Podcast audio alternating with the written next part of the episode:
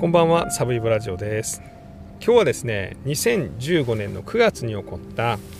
伊勢市女子高生殺害事件という事件についてお話しします、え、これはあの伊勢市女子高生食卓殺人事件と言ってしまってもいいかもしれないですね、まあ、そういう事件です、え、2015年の9月28日に三重県の伊勢市のえっ、と尾上町というところにですね虎尾山という山があるんですね。これあんまり大きな山じゃなくてまあ10分ぐらいあったら登れちゃうみたいな山なんですけど、まあ、そこの山頂からですね警察に通報があります、え、18歳の女子高生が胸から出血した状態で倒れている、まあ、心臓マッサージをしているけど呼吸で意識で、えーま、心臓は動いていないと。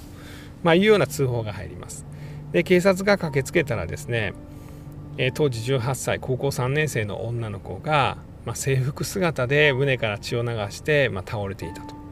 で実はその周りにはですね10人ぐらいの人がいました。この被害者彼女の親、まあ、お母さんですねで、えー、彼女の、まあ、友達でその友達の親もいたと、まあ、いうようなことも言われています。で実は誰が彼女の胸を刺したのかというと彼女と彼女と同じ高校に通う18歳の男子高校生、まあ、これを仮に A 君というふうに言っておきますがこの A 君がですね彼女に頼まれて、まあ、自分家から包丁を持ってきて彼女を刺しましたと、まあ、いうようなことを、まあ、警察にその後、まあ、証言したと。で、えー、この事件ですね、まあ、この少年犯罪ですのでその後家庭裁判所であの裁判が行われたので実はその裁判の詳細というのが僕には分からないんですね、まあ、こうネットとかでも分からない状態です。まあ、なんですけどお,、まあ、おそらく彼女に頼まれて、えー、この男子高校生が彼女を刺してで彼女が亡くなったと、まあ、いう事件だというふうに、まあ、言われています。でこの事件、まあ、ポイントがですねまあ、いわゆるこの食卓殺人、まあ、頼まれて殺害する食卓殺人であったと、まあ、いうふうに言われています。まあ、ある意味ではこう拡大解釈をするとまあ自殺の一種みたいなところもあるんですけれど、まあ、心中に近いようなところもあるんですよね。まあ、そういう事件であったということです。でもう一つはそのこの場所がですね、まあ、実はこう有名な、まあ、僕は知らなかったんですけど僕は知らなかったんですけどえー、半分の月が昇る空というもともと小説がありましてその後アニメ化映画化ドラマ化された、まあ、人気作品なんですけど、まあ、この「半分の月が昇る空」という、まあ、この小説の、まあ、舞台となった場所、まあ、これが虎尾山という、まあ、伊勢市にある山だったんですね。で、まあ、そこで、えー、起こった事件ということで、まあ、注目を集めた事件でもあります。でまずはですねこの事件がまどのようにして起こったのかというというのと、まあ、被害者とこの加害者の関係性みたいなのをお話していきたいと思います。えー、この被害者はですねえっ、とまあ H さんと、まあ、ネットで、まあ、本名もめちゃくちゃ出てるんですけど、まあ、H さんというふうにしておきます。えー、H さんは、えー、とても頭が良かったと。で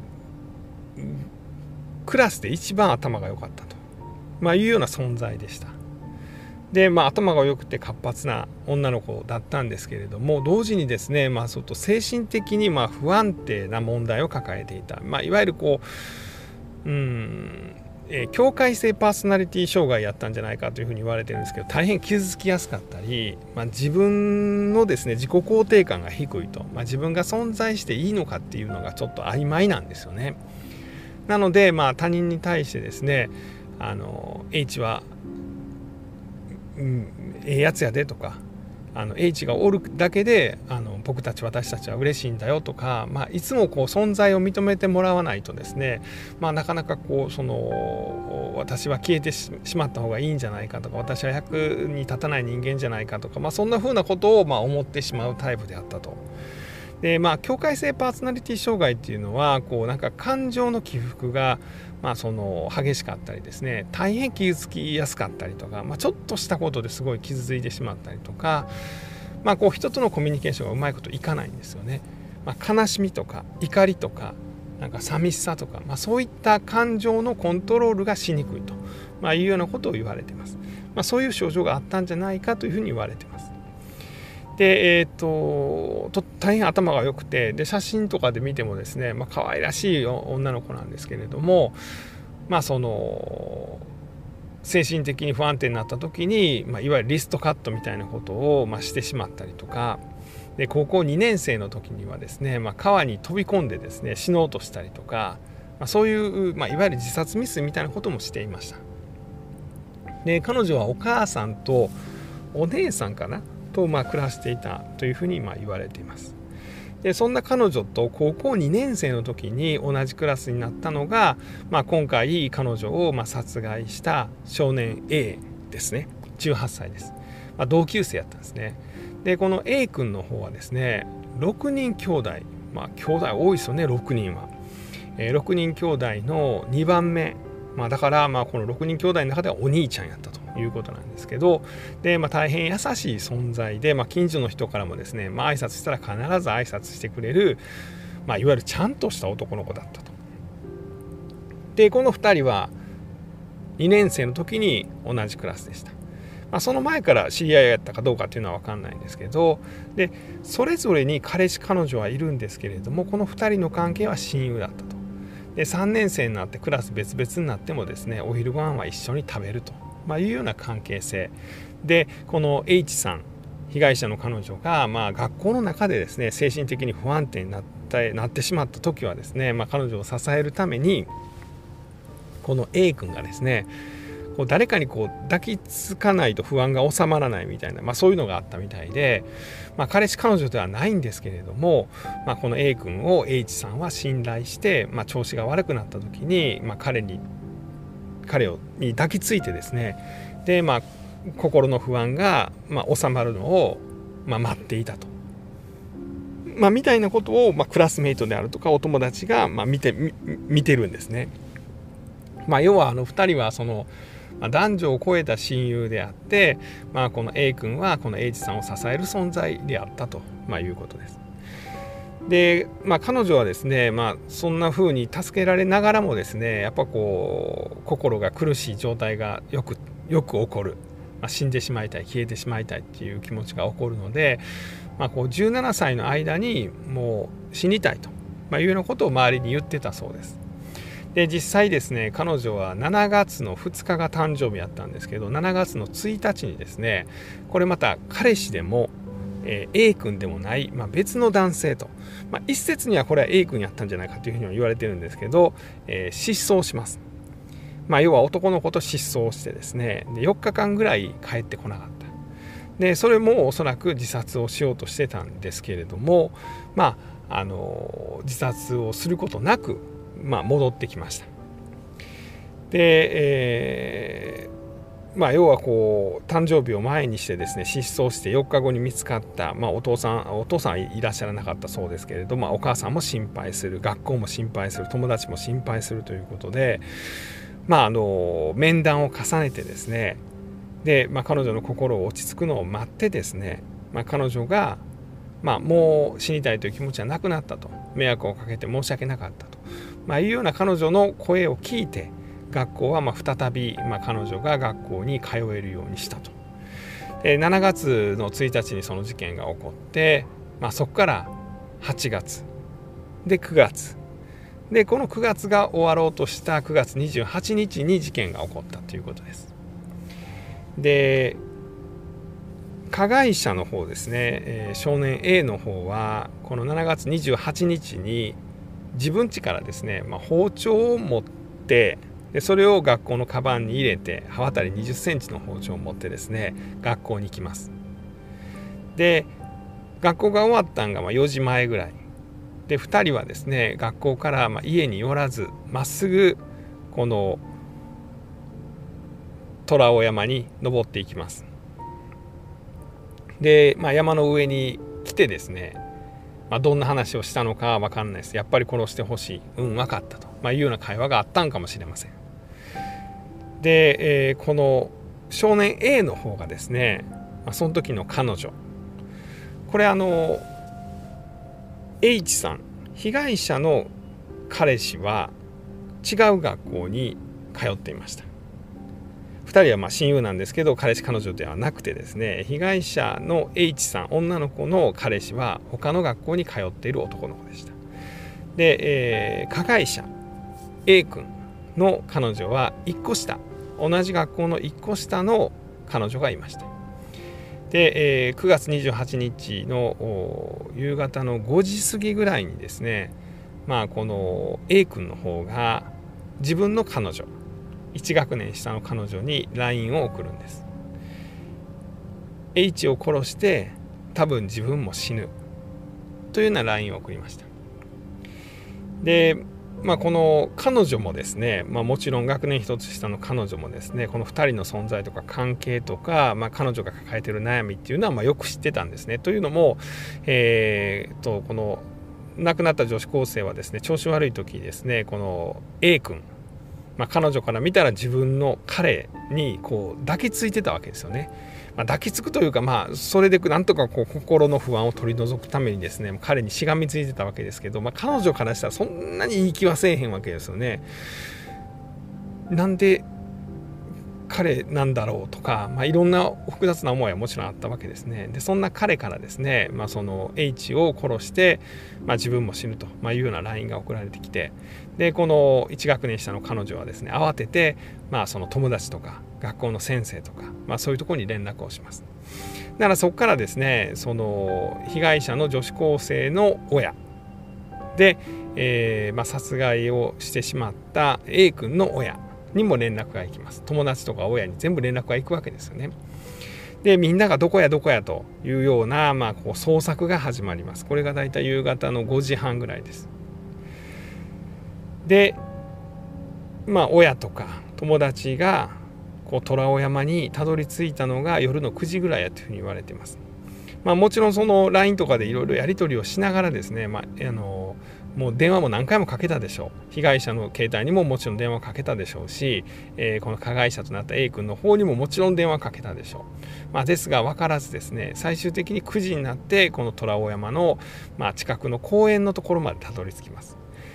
でこれあの虎尾山ってあの、まあえー、と下から登ったら10分ぐらい登れるところで、まあ、間に公園があってですねその公園の金網みたいなとこちょっと開けると、まあ、登山道みたいなのがあって5分ぐらい登ると山頂にたどり着くんですね。でこの山頂にですねあの日露戦争の時の、まあ、なんか石碑みたいなのがあるんですけど、まあ、ここで被害者の17歳の18歳の女子高生はま殺害されたわけなんですがその1個下の公園のところで、ま彼がまあ何ですか呆然自実としてですねまあうつむいた状態で座ってたと。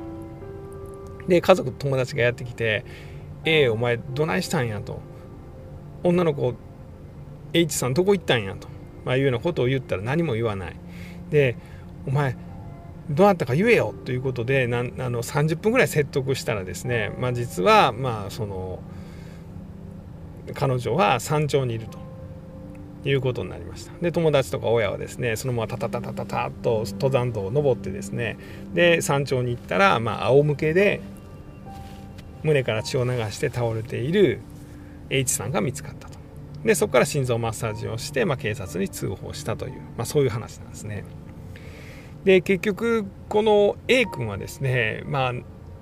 警察にその取り調べの時に喋ってるのは、まあ、長らくですねこの彼女からまあ殺してほしいんだと、まあ、その生きてるのはとってもしんどいんだと、まあ、いうようなことを言われてもう H がかわいそうやと。もうこんだけ生きてるのはもうかわいそうやと。だから H を助けようと思って、まあ、H に言われてまあ、夕方の5時半に、まあ、彼女にも LINE してもう殺して自分も死ぬって LINE をした後に H がこの山頂のところでですね仰向けに横になったと。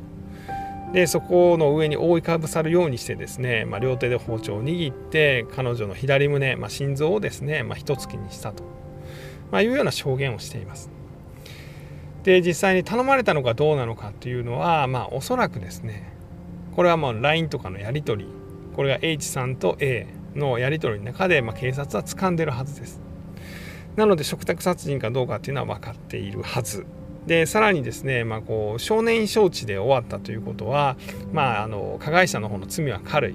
まあ、つまりこう殺人であるとですね罪は重くなってですね、えー、ま逆走と言われて、まあ、大人と同じような裁判を受けるみたいなこともありえるんでそれがないということは、まあ、おそらく頼まれたんだろうと、まあ、いうようなことが、ま推理できると、まいうふうに僕は思っています。これはほんまかどうか分かりませんよ。あのまあ実際に記事とかに出てるのをいろいろ合わせると、まあ、食卓殺人だったんじゃないかと、まあ、僕が勝手に言ってると、まあ、いうだけです。でこの、まあ、記事とかにもあったんですが、まあ、再三ですね彼女から、まあ、殺してほしいというようなことを言われて、まあ、彼は洗脳状態になってしまったんじゃないか、まあ、要はその殺すことで彼女を救えるというふうに、まあ、それ以外に方法はないというふうに思ってしまったんじゃないかという、まあ、そんな記事もありましたね。でえー、っともう一個ですねこの事件の一個特徴やというふうに言われている、まあ、この殺人現場が、えー、いわゆるこうあの名作の聖地であったと。まあ、いうことです。でこれがあのさっきも紹介しましたが「あの半分の月が昇る空」というこれ2003年にですね、えー、橋本紡さんという作家の方が書いた、まあ、ライトノベルと言われるものです。で、えー、そこからまあドラマ化アニメ化映画化もされてるんですけど、まあ、簡単にストーリー言うと、えー、主人公これ17歳の高校生なんですね。でが入院しちゃうんです。まあ、肝炎肝臓の炎症なんかウイルスが肝臓に入っちゃってでそれで炎症で、まあ、2ヶ月ぐらい入院せなあかんみたいな。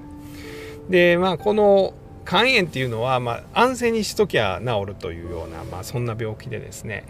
まあこう安静にはしてるんですけど、まあ、若い高校生男子高校生なんで、まあ、病院をうろうろすると、まあ、すると一人の女の子と出会う。で彼女はま性格がねじ曲がってるんですけれども、まあ、わがまま放題なんですけど、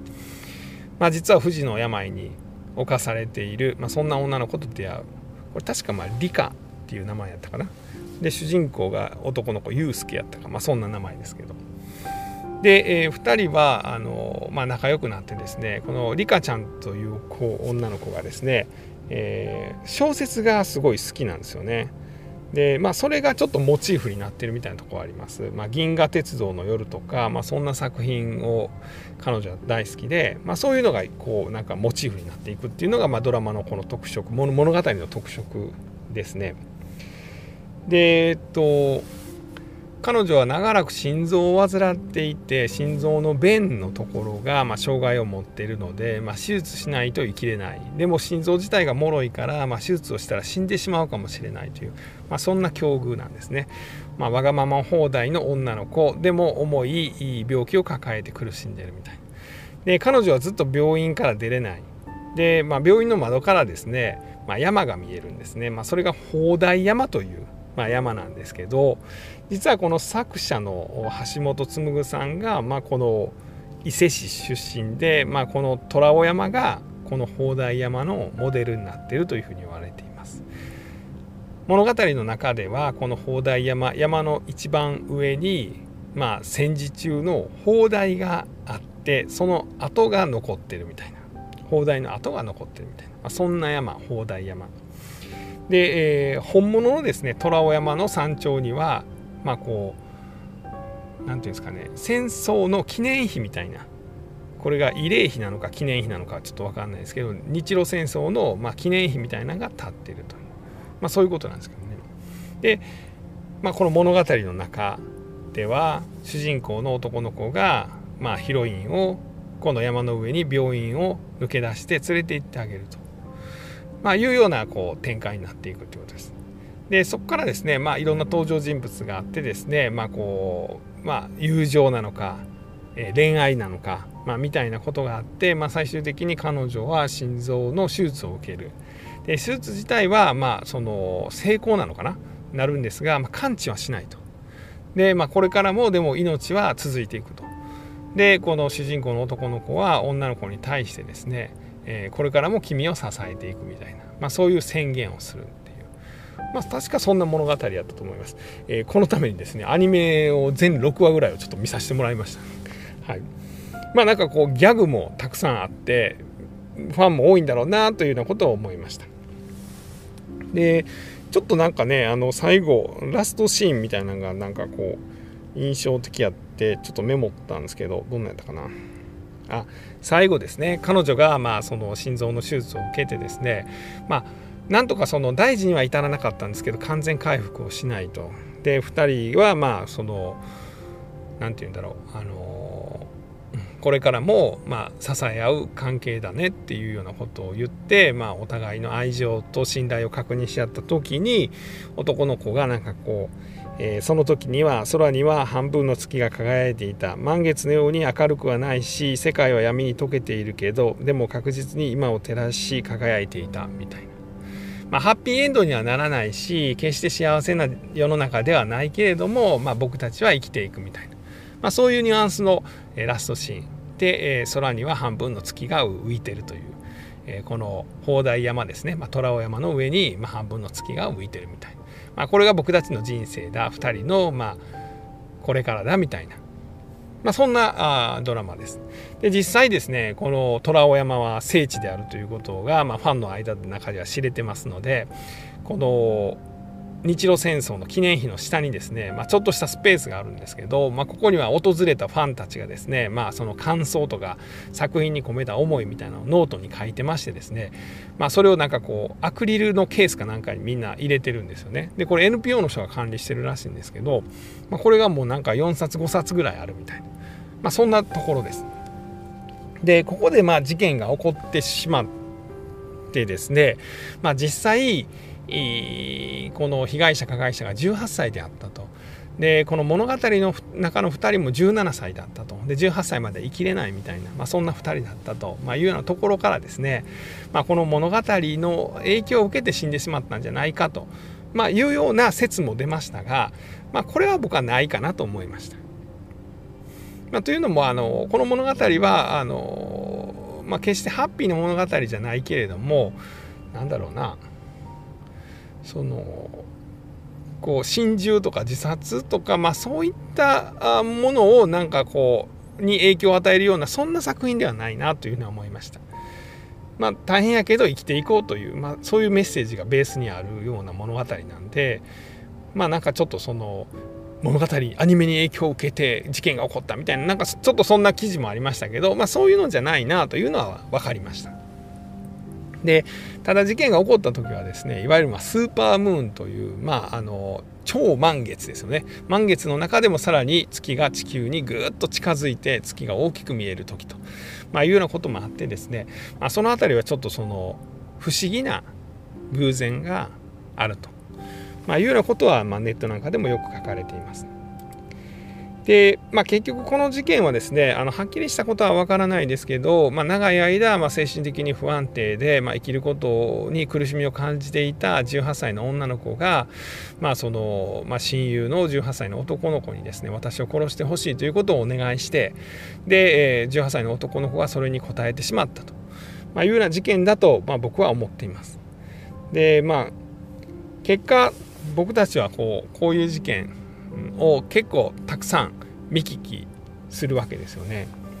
まあ、例えばネットで高校生食卓殺人とか調べてもらっても結構たくさんの事件が出てきます。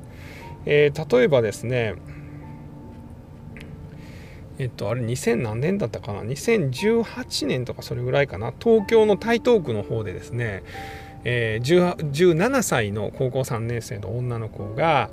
えーまあ、焼けたマンションの部屋から発見されるんですけど、まあ、実はあの消防士たちがですねその部屋、まあ、消防活動で入ろうとしたらですね中に、まあ、その彼氏である男子高校生がいてですね、まあ、実はその彼が、まあ、彼女の首を絞めて殺害して火をつけたと、まあ、いうことを自白しました。でこれも彼女に殺してほしいからと、まあ、いうことを言われたというような事件もありました。で2010じゃあ2023年になってもですね、まあ、17歳の女の子が23歳の彼氏をま殺害したと。これ富山の方の事件なんですけど、まあ、こういう事件がありまして、これはですねこの23歳の彼氏と17歳の女の子は、まあ、彼氏彼女の関係であって、まあ、お互いが心中しようと、まあ、いうことで富山市の富山市じゃないな高岡市かのホテルに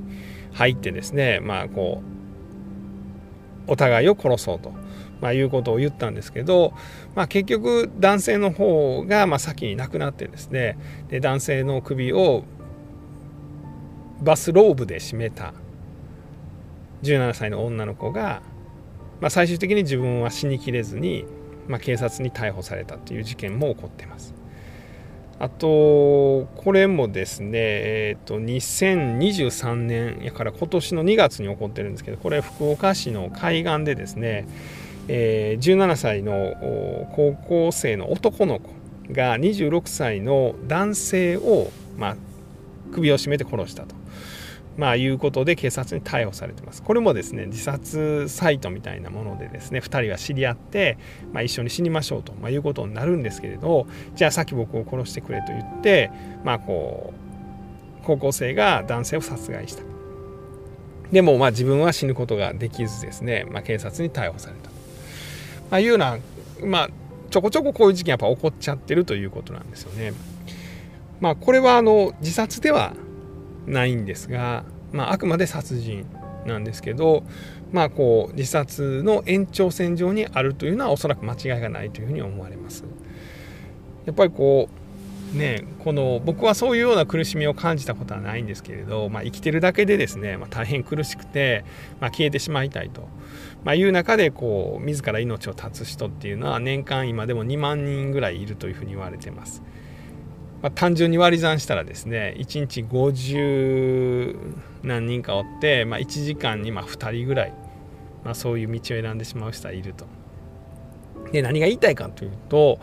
まあ、この伊勢市のですねこの女子高生が、まあ、こう食卓殺人なのか、まあ、胸を包丁で刺されて死んだ事件もですね、まあ、彼女はその自殺未遂とかリストカットなんかを頻繁に行っているわけですよね。で、まあ、もちろんその学校とか親とかはですね、まあ、それをま最大限彼女の命を守るためにケアをしたということはま想像できます。なんですけど、まあ、それだけでやっぱ止めれないっていうのが現状だと。まあ、命の大切さを説いたりとかあなたは私たちにとっても大事だしあなたが生きてるだけで、まあ、私たちも嬉しいだからああなたは生きる道を選んでほしいというメッセージは散々彼女に多分送ったと思います。まあ、それでも彼女は最終的にまあ死ぬという選択をまあ取ったのかなというふうに、まあ、そういうふうに考えるとですねやっぱ現状のやり方じゃ効かんというそういうケースがやっぱ出てくるということですよねだからまあ自殺サイトみたいなところにですね、まあ、いろんな人がそのいろんなことを書いてですね、まあ、それが事件化していくわけなんですけど、まあ、じゃあどうしたらええねんということですよね。やっぱりこれはあのまあ、今回の件だけで言うとやっぱこの親友であった A 君にももちろんカウンセリングが必要だったんだろうなと思います。まあ、親友である H さんが死にたいと、まあ、言ってそういうことをした。で、えー、最初は2回目は彼女は死ななかったけれどもまあその3回目はこの A 君が手を下した。まあ、つまり A 君にですね彼女は絶対に死んではいけないんだということを彼女がいくら苦しくてもその道を選んではいけないんだという、まあ、そんなカウンセリングできんのかと思うんですけど、まあ、防ぐためにはそういう手段やったのかなと。で同時にやっぱりこの彼女に対してはですねやっぱこの彼女の苦しみを取り除くようなことがやっぱ医療の中でどうやってできるのかっていうのはやっぱもっとここををまあその例えばですねそれがそのとてもお金がかかるもんであったらですねやったとしてもですねそういうのを補助するとかなんか彼女の苦しみを取り除くみたいなことを、まあ、苦しい人の苦しみを取り除くみたいなことをしないとですね、まあ、やっぱりこのこういう事件というのはなくならへんのであろうなというふうには思います。まあ、一方でですね、まあ、もうある意味しゃあないねんと。まあどうしても死にたい人っていうのは一定数出てきてですね、まあ、その死を選んでしまうっていうことは止められへんねんと、まあ、いうふうに今現状社会は割り切ってるわけなんですけど、まあ、僕はある意味それは仕方がない部分もあるともう思うんですけどね、まあ、難しいな。なんか何が言いたいのかちょっと自分でも分からなくなってきました。まあうん。そうですよね。最終的にはなんかこうその苦しみを取り除けられないんであればそのその苦しみからその解放するという意味でなんかこう自らの死をなんか認めるみたいな方向性にいつか世の中は向いていくのかそれとも何だろう超強力なですね、まあ、治療法みたいなのが出てですね、まあ、そういう苦しみから僕たちは解き放たれるのか、まあ、どっちなんやろなみたいな、まあ、そんなことを思ってるということです。僕は決してあのなんか自殺を認めたいとか、まあ、そういうふうに思ってるわけではないんですけどうんなんかこう朝起きて飯食ってその誰かと喋って寝るだけでですねすごいしんどいと思う人がおんねやったらその人たちの苦しみってどうしたらいいんやろうなっていうのはやっぱ思ってしまうという、まあ、そういう感じです。ちょっと長くなってしまいましたね。後半すいません。なんかようわからん話をダラダラしまして、えー、今日はですね、2015年の9月に伊勢市で起こった伊勢市女子高生殺害事件についてお話をさせていただきました。ありがとうございました。